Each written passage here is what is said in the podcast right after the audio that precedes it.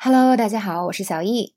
今天要给大家讲一个很有意思的表达，叫做 "Do you mind?"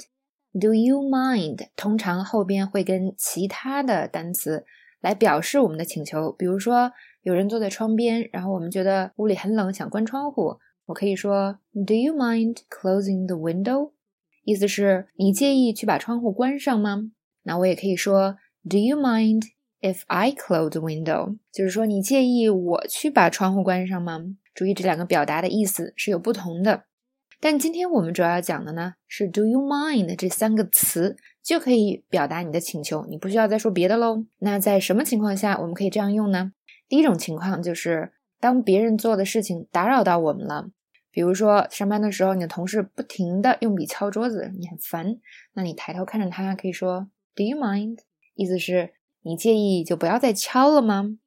或者呢，你在跟自己女朋友或者男朋友打电话的时候，旁边有一个人想让他回避一下，或者是他声音比较大，这个时候你就可以说 "I'm talking to my girlfriend. Do you mind?"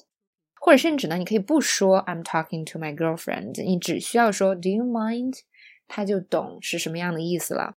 那 "Do you mind?" 第二种表达的情况呢，就是你要做某事，问别人介不介意。比如说这样一个情景，嗯，吃饭的时候你想尝一尝你朋友盘子里的食物，这个时候你可以直接跟他说 "Do you mind？" 你可以指一下他的食物。那如果他吃饱了，可能会跟你说 "Go ahead, I'm stuffed。"你吃吧，我都吃饱了。